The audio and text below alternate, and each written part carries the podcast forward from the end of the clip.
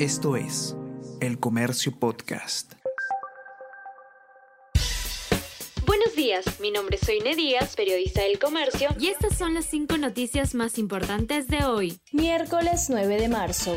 Presidente Castillo enfrenta segundo pedido de vacancia. Moción de destitución desarrolla 20 causales, entre ellas la delación de Karelim López sobre una red de corrupción en el MTC. El texto lleva la firma de 49 congresistas de varias bancadas. La oposición espera lograr 52 votos para que la iniciativa se debata en el Pleno.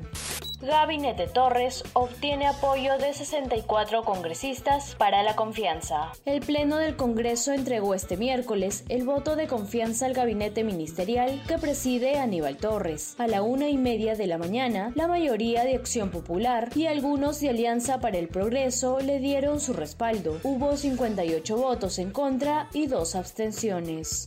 Simpatizantes del gobierno agreden a periodistas en exteriores del Congreso. Unos cinco periodistas de diversos medios de comunicación fueron agredidos por sujetos afines al gobierno de Pedro Castillo en los exteriores del Congreso de la República durante el debate por el voto de confianza al gabinete Torres. IPIS denunció que a Carlos Guamán, camarógrafo de Latina, lo tumbaron y le quitaron la cámara, mientras que la fotógrafa de caretas, Romina Solórzano, fue arrastrada de los cabellos.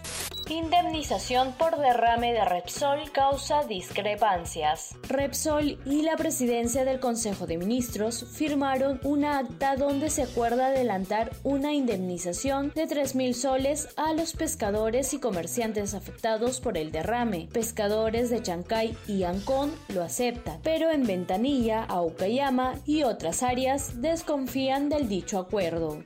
Estados Unidos no adquirirá petróleo ruso. Washington anunció esta nueva sanción sobre Moscú por la invasión a Ucrania. Desde el Kremlin se vaticinó un incremento de hasta 300 dólares por barril, aunque el precio ayer bordeaba los 127 dólares. Según analistas, la cotización de hidrocarburos podría alcanzar un punto crítico si Europa se suma a la medida.